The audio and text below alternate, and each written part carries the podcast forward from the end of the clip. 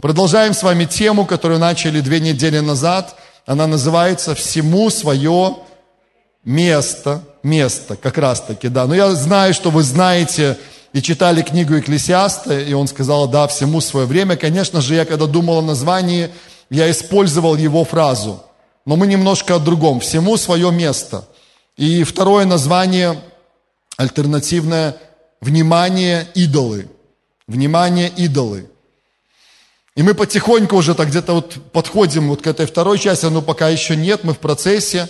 Единственная мысль, которую я забрасывал уже в начале вот этой серии все, я сказал вам, что если мы с вами думаем, живя в наше с вами время, что все, что касается идолопоклонства, это уже прошлое, это где-то там, знаете, Ветхий Завет, старые времена, это все уже давно не работает – то, друзья, поверьте, когда мы немножко вот ближе подойдем к этому, я даже рассказывал какую-то историю, по-моему, да, на вашем служении, если я не ошибаюсь, о том, как мы с Мариной оказались в одном из э, заповедников белорусских, и там столкнулись. Помните, я рассказывал, да, с какими-то элементами такого практического язычества, идолопоклонства.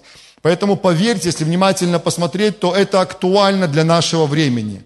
Тем более я не говорю про какие-то скрытые формы идолопоклонства, это вообще полно. Если мы с вами будем честными, а мы, а мы стараемся быть честными, конечно, правда? Конечно, особенно в Божьем присутствии, особенно с Ним, во-первых, и друг с другом тоже, то мы, я думаю, каждый из нас признается, что в нашей жизни есть что-то, что как минимум пытается стать идолом нашей жизни. А может быть, даже и стало. Вау. Такая пауза, специально делаю паузу. Вот. И нам надо разбираться с этим. И слава Богу, что мы не одни что Бог помогает нам. Аминь. Но к этому мы постепенно придем. Место Писания базовое, напомню вам одно из двух, которое я давал. Первое послание Иоанна 5.21. 1 Иоанна 5.21. И как раз это предостережение не только для тех, кто жил в первом веке от Рождества Иисуса Христа. Это и для нас с вами актуально. Иоанн пишет, дети, храните себя от идолов. Аминь. Дети, храните себя от идолов. Но это значит, что да, есть какая-то опасность определенная. Хорошо, что мы с вами делали дальше? Мы с вами записали первый пункт. Если вы не были, вы как раз успеете сейчас это сделать. Кстати, мне нужен обратный отчет, Илья. Вот я, видишь, не только для других прошу включать, для себя прошу. Мне нужен обратный отчет, мне нужно время, во сколько надо закончить, чтобы я понимал по времени. Мы с вами разбираем первую часть, которая называется «Приоритеты в нашей жизни».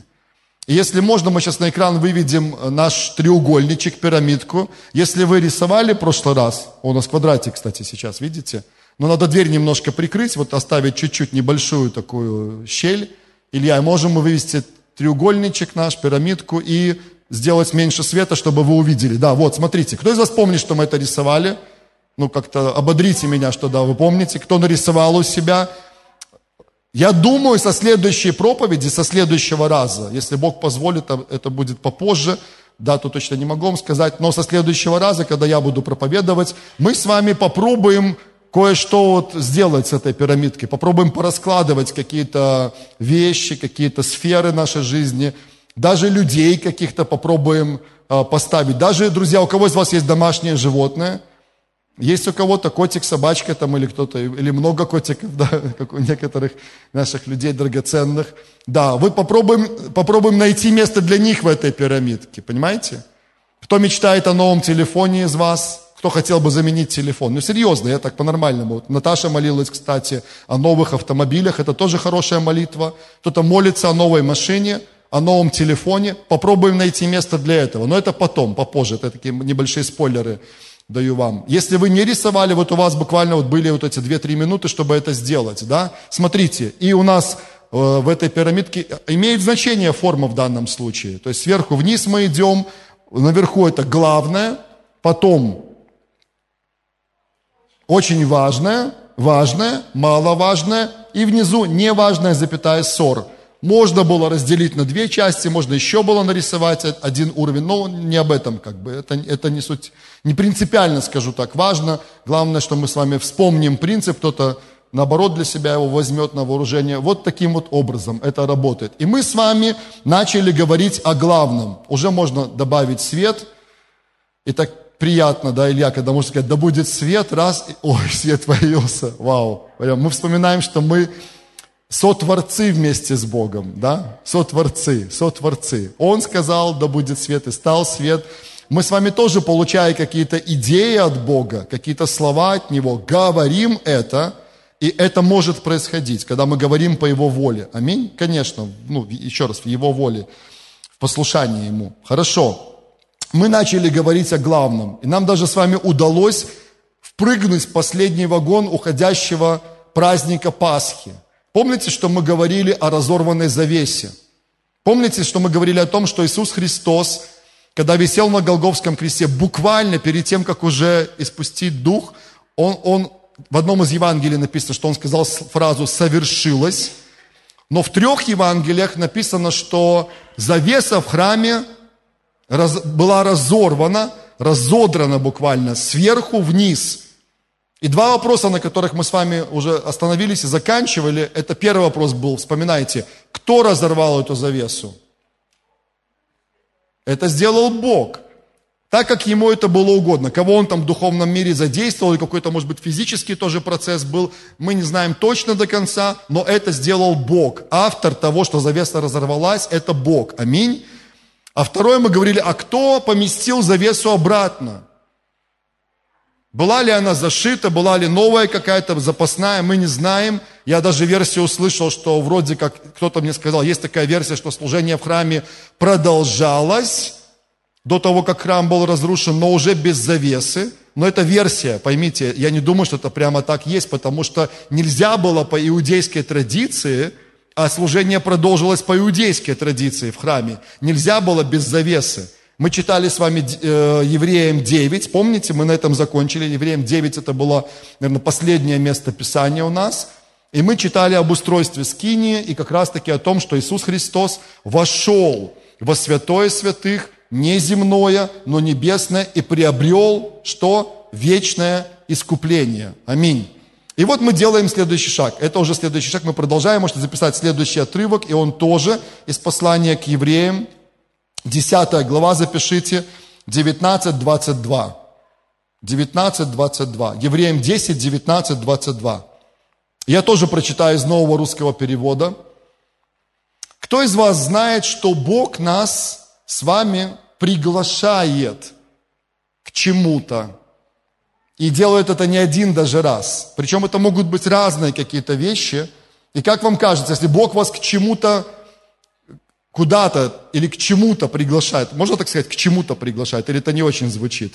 На что-то, к чему-то. Ну, короче, на, вы сформулируйте лучше. Как вы думаете, нам, нам хорошо было бы ответить на его приглашение? Я думаю, да. Любой человек скажет, ну, конечно, да. Конечно, да. Давайте почитаем и найдем в этом отрывке приглашение, которое Бог дает нам. Смотрите, Читаем с 19 стиха, я буду кусочками, я не буду весь отрывок читать, я немножко из контекста вытащу слова. Братья, ну, сестры, это про вас также, даже не сомневайтесь. Так, такой, так, так, такие были правила написания в то время текстов, я сейчас не комментирую это, просто говорю это ко всем нам. Благодаря крови Иисуса мы теперь можем смело войти в святое святых Войти по новому и живому пути, который открыт для нас через завесу, то есть Его тело. Аминь. Это потрясающая новость. Аминь. Мы можем войти. А если написано, что мы можем войти, слушайте, то значит мы можем и не войти. Ого! У нас есть выбор, у нас есть возможность. У нас есть приглашение, об этом чуть ниже – но еще раз я хочу напомнить, что разорванное тело Иисуса Христа, которое было на Голговском кресте, и прообраз этого тела – это хлеб, который ломим. Мы с вами держали кусочек хлеба, да, Виталий говорил об этом, об этом написано. Это прообраз разломанного, ломимого тела Иисуса Христа. Аминь. Мы держали это в руках.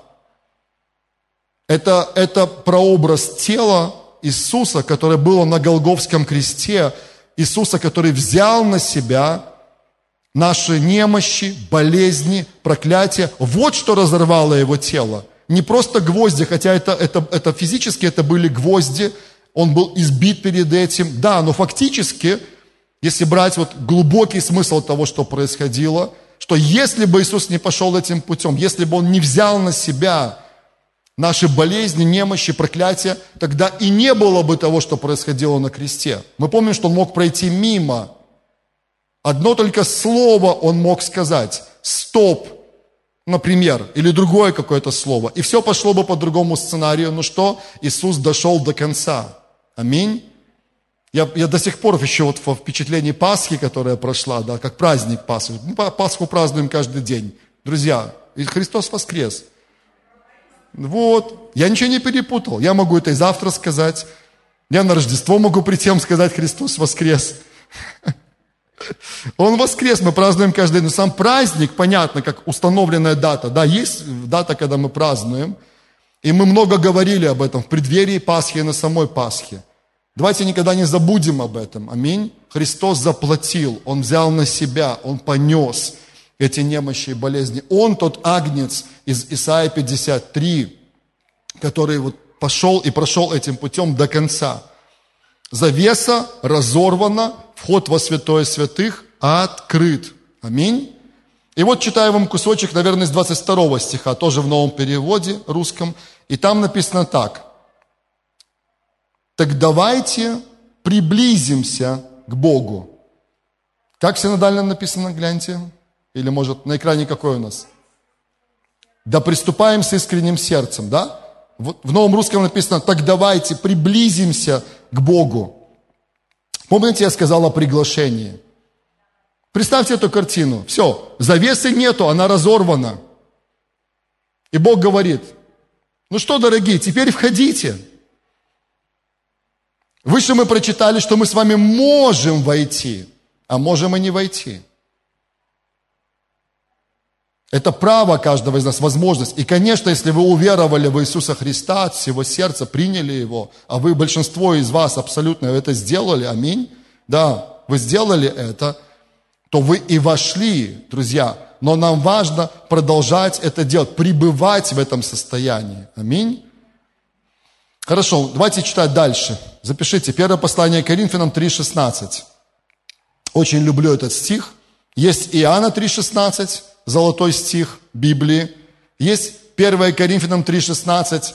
Ну, можно условно назвать его золотым стихом посланий апостола Павла. Ну, одним из. Я не претендую на то, что прямо вот он, сто процентов такой золотой стих послания апостола Павла, но один из классно крутых стихов. Послушайте. Апостол Павел, наверное, присматриваясь за жизнью Каримской церкви, что-то заметил.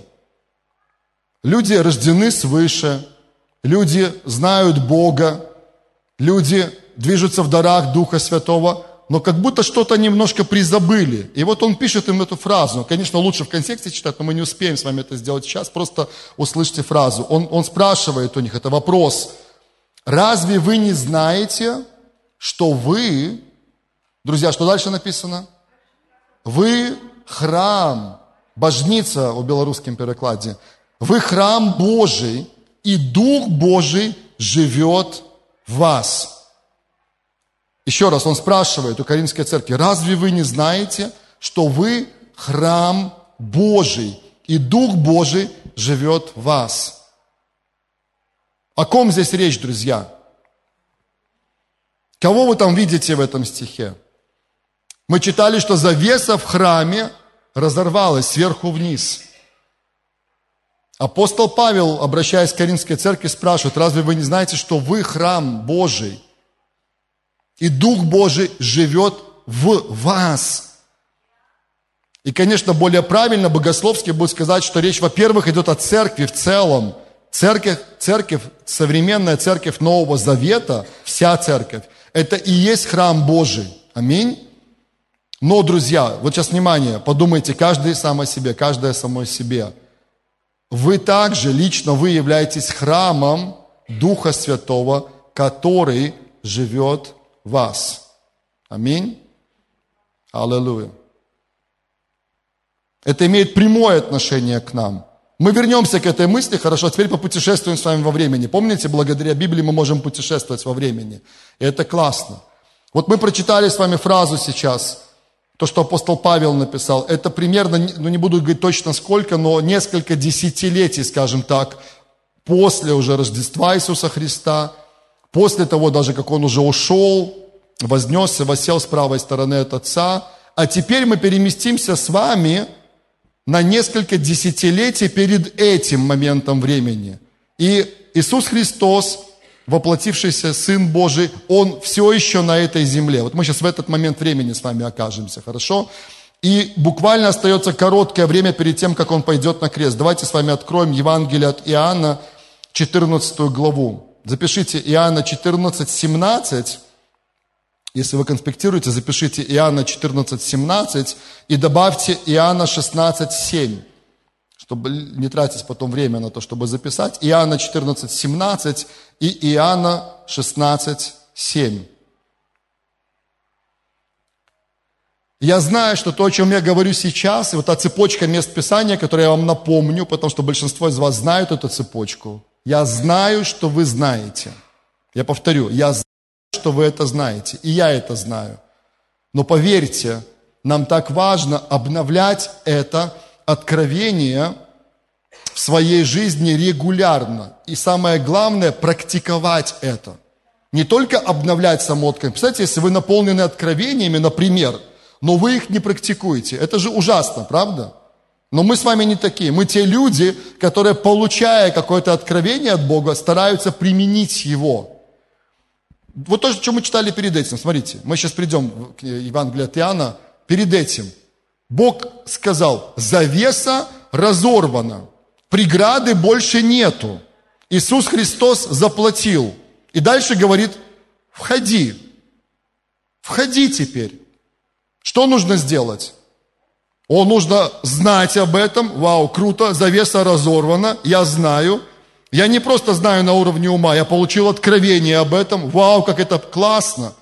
Реально Бог показал мне это, сказал мне об этом. Я реально получил это откровение. И я теперь хожу и всем рассказываю об этом, но сам ничего с этим не сделал. Друзья, не очень классно, правда? Я знаю об этом, я получил откровение об этом – и я практикую это в своей жизни. Я вхожу, я практикую личные отношения с Богом. Аминь. Вспоминайте мысль, которую я тогда говорил, что религия, в негативном смысле этого слова, постарается вернуть завесу на место, постарается зашить ее, постарается вернуть тебя к старому образу служения – у дьявола столько уловок, послушайте, огромное количество, я там парочку из них приводил в прошлый раз, но это, это мелочь. У него целая коллекция уловок, э, обманок всяких, которые он пытается применить по отношению к каждому Божьему ребенку. Послушай, к тебе в том числе. Если думаешь, что это не про тебя, то это про тебя в том числе и про меня. Для того, чтобы нас с тобой утащить, как бы увести в сторону от близких отношений с Богом. Кто меня понимает? Кто из вас понимает, что ваша жизнь регулярно атакована врагом именно в вопросе вашего главного предназначения? Ну, правда, да или нет?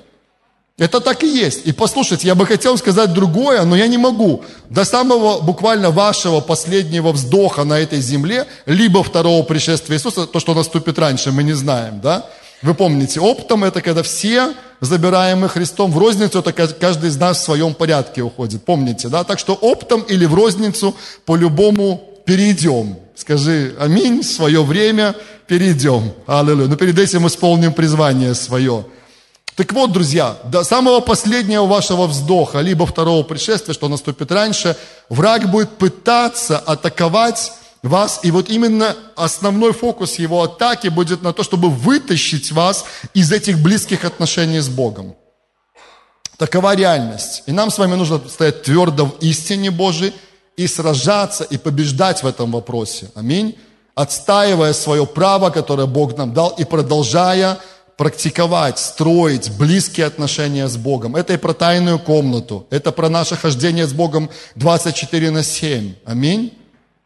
Я хотел в конце об этом сказать, но сейчас скажу, послушайте, есть, образно говоря, ну, так представляем, два престола. Один из них – это престол, на котором восседает великий всемогущий Бог. Об этом написано. Да? Книга пророка Исаи, там другие отрывки есть. Это место Божьего влияния, место, вот эта позиция Божьего влияния. Кто из вас верит, что независимо ни от чего, что бы ни происходило в вашей жизни, вокруг вас, чувствуете, вы не чувствуете, видите, не видите, понимаете, не понимаете, буря поднялась вокруг, или наоборот, у вас такой прям шикарный, такой классный момент в вашей жизни, но все равно неизменна позиция Бога на Его престоле – то, о чем в Исаии 40 написано, что Бог на престоле, Он царствует, и по множеству могущества Его и великой силе у Него ничто не выбывает. Аминь. Я в это тоже верю всем своим сердцем. И, послушайте, есть много людей в этом мире, которые в это не верят. Они посмеются, скажут, а, прикольные вы ребята, ну это мягкое самое, что они могут сказать ну, придумали какой-то престол, придумали Бога, который восседает, а, посмеются над этим, скажут какие-то слова, некоторые выругаются еще так, так серьезно, может даже плюнут в небо, но в небо нельзя плевать, знаете почему? Это вы расскажите этим людям. Обратно возвращается потом, да. Это это не очень хорошо, плохая идея. Но найдутся и такие люди. Истина состоит в том, что люб, любой, всякий человек однажды пристанет предстанет перед великим Божьим престолом и даст отчет в том, что он делал здесь, на этой земле. Это удивительно, но как только человек переходит, самый, самый отъявленный атеист, самый ужасный атеист, самый воинственный атеист, как только переходит, как только он переступает границу, уходя из этой жизни, уже ничего объяснять дальше не нужно. Он прекрасно знает, Бог есть, Бог реальный, Бог правит, Он царствует – и каждая душа даст ему отчет в свое время. Мы в это продолжаем верить? Аминь. Об этом написано, это не я придумал. Аминь. Но послушайте, вот что интересно. Внутри каждого из нас есть тоже, тоже есть престол. Наш, вот, престол нашей жизни. И Бог настолько добр каждому человеку, который живет на этой земле, вообще ко всем без исключения, что Он позволил каждому человеку сделать свое решение, свой выбор. Кто будет восседать на престоле его жизни здесь, на этой земле? Хотя, еще раз повторю, друзья, балансирую, балансирую. Каждый предстанет перед ним и даст отчет, как прожил свою жизнь. И там уже будет все понятно и ясно. Но живя на этой земле, Бог позволил людям сделать любое решение и на этот престол, на этот трон своей жизни посадить кого угодно и что угодно. Кто со мной?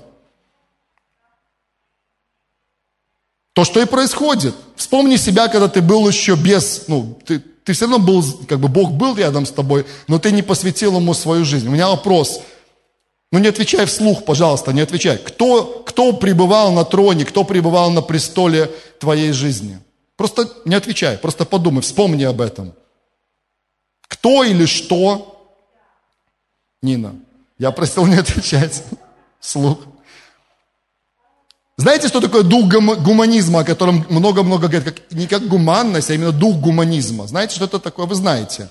Это когда человек сам восседает на престоле своей жизни. Я главный, я самый крутой, весь мир вокруг меня вертится. Это дух гуманизма.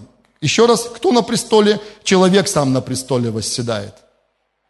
И поверьте, что у людей, если так внимательно исследовать себя, в конце концов, вспомнить до того, как мы обратились к Богу, то даже могли быть разные этапы. Даже ваш престол в вашей жизни мог, знаете, иметь такую, как то сказать, сменяемость богов с маленькой буквы в данном случае.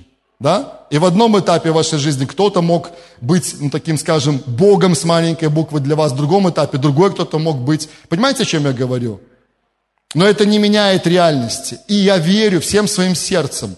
Друзья, это, это очень круто, когда в жизни христианина, когда в жизни человека, на троне его жизни, на троне его сердца. Даже песни об этом поем, кстати. Мне нравится. Даже эту фразу стал в последнее время чаще говорить в своей тайной комнате. Я говорю, Господь, восседай на троне моего сердца и на троне моего разума. Аллилуйя. Вообще на, на этом троне моей жизни. Аллилуйя. Это круто на самом деле. Аминь.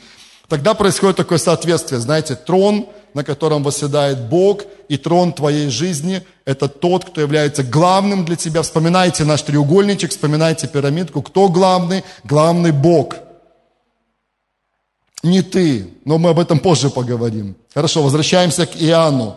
Мы говорим о близости, мы говорим об отношениях, мы говорим о том, что Бог пригласил нас для этих близких отношений. Друзья, на самом деле Он пошел намного дальше, чем просто вот разорванная завеса, вот вход открыт. У Бога был план, идущий намного дальше. И вот как раз-таки Павел об этом и пишет. Он пишет, спрашивает у Каримской церкви, разве вы не знаете, что вы храм Божий, и Дух Божий живет вас. Вот об этом мы сейчас коротко, обзорно поговорим. Смотрите, Иисус еще находится на этой земле. Мы возвращаемся в этот период времени. Скоро Он пойдет на крест.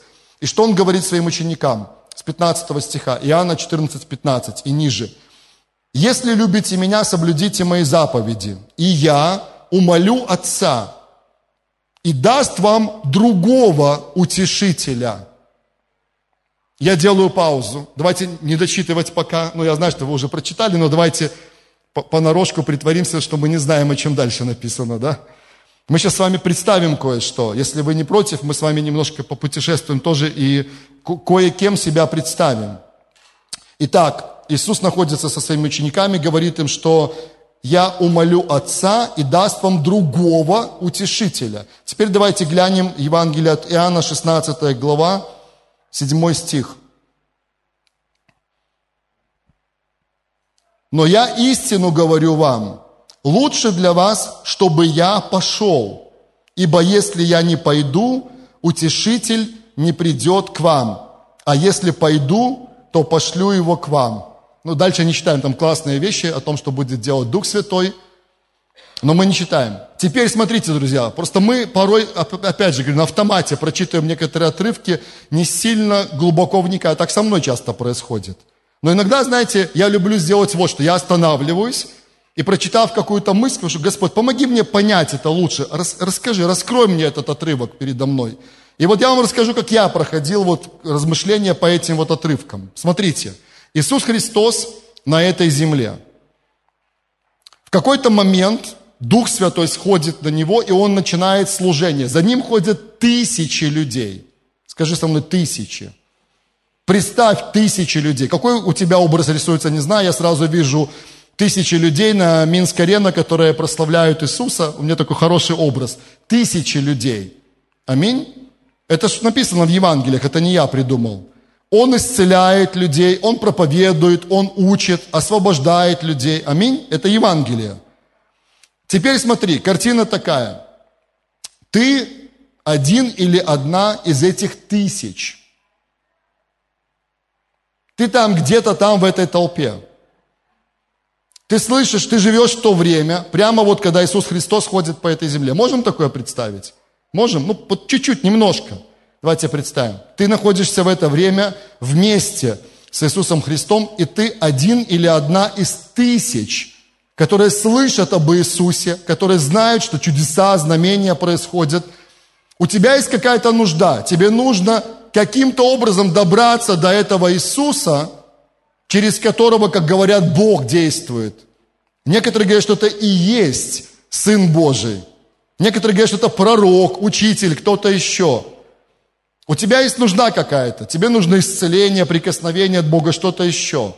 Что ты будешь делать в этой ситуации? искать, где он находится, или ехать, или идти, ехать на ослике, да, как Мария ехала, или если у тебя есть что-то лучше, Мерседес, то есть это лошадь, например, в то время, да, конь, ты можешь туда приехать на Мерсе, на Мерине, да, как сказать, на, или на простым способом, или пешком дойти. А может так случилось, что Иисус как раз проходил мимо того селения, где ты жил или жила, и ты видишь, как народ стекается. И все говорят, Иисус, Иисус, Иисус. Идет Иисус, идет Иисус. Что делать? Надо как-то в этой толпе прорваться, правда? И ты занимаешь очередь, не знаю, там, или как-то, ну, занимаешь очередь. Мы с вами вежливые, культурные люди, мы никого не расталкиваем, мы не там, не, другие способы не используем. И, наконец, наконец, помолившись за 1935 человека, а ты, 900, ты 1936, очередь доходит до тебя, Иисус говорит, будь исцелена или будь исцелен, ты принимаешь свое чудо, вау, круто, классно – ты пережил прикосновение. Ну, уже тебе говорят, уйдите, пожалуйста, это Петр там, или Иоанн, или Иаков, Фома, не знаю, там, от, уводит тебя в сторону, пожалуйста, дайте следующему, 1937 человеку и так далее. За тобой еще 3000 в очереди стоит. Представили эту картину? Да? Или вы собрались несколько тысяч человек и слушаете проповедь Иисуса. Потрясающие вещи. Вы ощущаете помазание, силу Духа Святого – но не сильно понимаете что-то. Какие-то истории, какие-то притчи, какой-то сеятель вышел там что-то сеять, бросает семя, непонятно о чем, непонятно что. Иисус закончил опять службу порядка, ученики его, все, все расходимся, все, а, покормить забыли, ладно, что будем делать? Наташа, пять хлебов, две рыбы, принеси, что имеешь, кормим. Опять Иисус молится, умножение хлебов. Ты такой смотришь со стороны, а мне достанется, я один из этих тысяч, который там сидит. Оба Чудо досталось, покушал.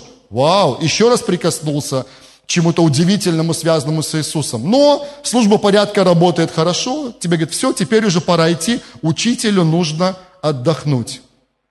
А тебе так хотелось бы побыть с ним больше. Да или нет?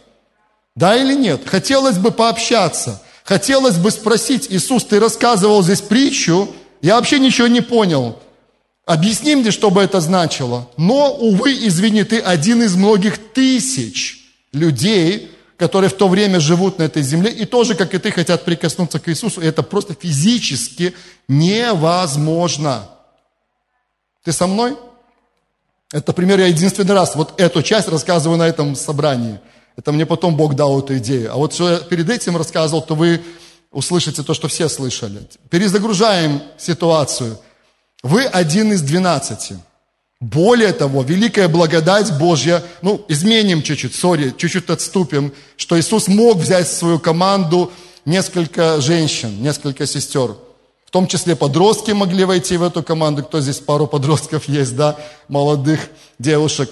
Э, мог взять в команду. И вот вы оказались среди двенадцати с Иисусом. Более того, я сразу же э, просто пробегаю большую часть этой истории – вы оказались не просто кем-то, а вы оказались Иоанном. Или есть библейское имя Иоанна, если уже он взял сестру в свою команду, да, и позволил быть среди двенадцати. Ну, сори, ну, понимаете, да, чисто. И теперь смотрите, вы смотрели на эту ситуацию со стороны тысяч, и вы понимали, что все безнадежно для вас – вы никак не можете вот так лично коснуться, вот кроме короткого такого прикосновения. Но теперь вы думаете о себе как Иоанн, который, когда тысячи расходятся, не без его тоже помощи и Петра и всех остальных, вы остаетесь с ним в очень узкой команде. И когда вы слышали притчу о, о сеятеле, Тысячи не поняли, но прикол в том, что и 12 тоже не поняли. Вы помните этот момент, когда они пришли, оставшись наедине с Иисусом, спросили. И Он им сказал, да, для них, для внешних, это больше притчами. Вам сейчас объясню. Кто не понял, слушайте меня внимательно. И он начинает им рассказывать. Сеятель, слово сеет, там, на на ну и вся, все продолжение истории. И вы, а, вот что, окей. Так как вы Иоанн, то как раз-таки то, о чем мы читаем в Евангелиях, вы можете быть настолько близко к Иисусу, написано, что Иоанн возлежал на груди Иисуса Христа физически. Это не прообраз, физически. Это значит, послушайте, что Иоанн, находясь здесь, на этой земле, он слышал, как бьется сердце Сына Божьего, который воплотился на этой земле и прошел свой путь. Это тот Иоанн, который мог поднять вот так голову и сказать, Иисус, тут вопросик Петр там у меня спрашивает кое-что – а я вот рядом с тобой, я слышу, как бьется сердце твое, мне расстояние минимальное, настолько близко, я просто могу поднять свою голову и сказать, Иисус, а вот ну, там вопросик какой-то задать, а потом Петру передать ответ. Понимаете, о чем я? Вы этот Иоанн. И вот вы, как Иоанн или Иоанна, слышите фразы от Иисуса Христа. Мне нужно уйти, мне нужно пойти на крест, пострадать, заплатить цену, потом меня, ну, я, меня убьют, на третий день я воскресну, а потом вообще уйду к Отцу. И в Иоанна 16 написано, что для вас лучше будет, если я пойду к Отцу. Если мы на самом деле представили себя хорошо в этой ситуации, особенно на месте Иоанна, если вы один из тысяч, вы в лучшем в этом смысле положении, но если вы Иоанн, который был вот настолько близко, то просто непонятно. У меня лично заклинивает в этот момент в том плане, что как для меня, это же он им сказал, близким ученикам, как для меня может быть лучше, если я и так уже близко, я слышу, как бьется твое сердце, Иисус, я могу быть, задать тебе любой вопрос, который хочу. Но вы понимаете, что Иисус и сам Бог, Он думал намного шире, намного больше. У Него был план, который включал вот эти тысячи людей – которые в то время не могли прикоснуться к нему лично, положить голову на грудь, послушать, как бьется его сердце, задать ему личные вопросы. И Бог пошел дальше, Он думал о тысячах и тысячах людей, которые будут жить после этого на этой земле. И он сказал так, это мои слова, но по сути это не отличается от того, что мы с вами прочитали. Он говорит, я хочу обеспечить такой уровень близости – каждому моему сыну и каждой моей дочери, без исключения, кто уверует в меня, я от имени Иисуса сейчас говорю, да, кто поверит в то, что разорванная завеса, цена заплачена, дверь во святое святых открыла, я хочу обеспечить настолько близкий уровень взаимоотношений со мной, что я пойду намного дальше. Друзья, я дочитываю, и мы молимся после этого. Я возвращаюсь в 14 главу. Евангелия от Иоанна, 14 глава, и читаю то, что мы с вами не закончили. Это 16 стих, его вторая половина. Ну, весь прочитаю 16. «И я умолю Отца, и даст вам другого утешителя, да пребудет с вами вовек». Что такое вовек? Всегда. Всегда во все дни без исключения, каждую минуту, каждую секунду, каждый час, каждый момент. Аминь. Духа истины, которого мир не может принять, потому что не видит его, не знает его, а вы знаете его, ибо он с вами пребывает, уже с вами пребывает, и в вас будет. Чем состоял план Бога, друзья? План Бога состоял в том, что Он хотел в каждом своем сыне и в каждой своей дочери, послушай, я тебе сейчас в том числе, я о себе в том числе, и о тебе в том числе. Аминь. В каждом своем сыне, в каждой своей дочери хотел открыть свое, ну, извините, может, не лучшее сравнение, представительство. Сделать себя и меня своим храмом поместить прямо внутрь своих детей какую-то часть, я не знаю, как это работает, написано, имеем начаток Духа в себе, поместить свое драгоценное присутствие внутрь тебя и меня. Для того, чтобы каждый его сын и каждая дочь могла пользоваться вот этими привилегиями Иоанна. И не просто лежать на груди Иисуса и слушать, как бьется его сердце Иисуса, который рядом. Но имея Духа Святого, который в нас, друзья, я уже не успеваю читать, Деяние 2, это крещение Духом Святым, помните, это исполнение обещания Иисуса о, о Духе Святом. И, друзья, все, кто не из еврейского народа благословенного, кто из язычников уверовал, друзья, моя рука здесь, есть еще кто-то, кто из язычников, не из еврейского народа уверовал, для вас особое место, для меня, Деяние 10, когда дверь для крещения Духом Святым открыта для всех, друзья, все. Деяние 10, лицензия на все времена, на все века, крещение Духом Святым доступно для всех. Аминь. Скажи со мной, для всех. Теперь, во время Нового Завета, наша с тобой привилегия не просто быть рядом с Иисусом, а иметь Духа Святого внутри нас, который говорит тебе, открывает тебе сердце Бога, которому ты задаешь вопросы, получаешь на них ответы, и ты уже не среди этих тысяч, которые когда-нибудь, может быть, как-нибудь прикоснутся – и послушай, мы уже молимся, сейчас будем молиться. Религия, опять в негативном смысле этого слова, она попытается закинуть тебя снова туда, к тысячам, которые иногда изредка прикасаются, зашить эту завесу обратно, Чтобы ты стоял там снаружи и ждал, когда кто-то зайдет туда, за эту завесу, что-то там услышит от Бога, потом придет и расскажет тебе об этом. Друзья, нет, нет. Реальность Нового Завета такова, что мы с тобой сегодня, каждый, без исключения, имеем привилегию знать Бога лично, слышать Его голос, быть с Ним близко, знать, как бьется Его сердце.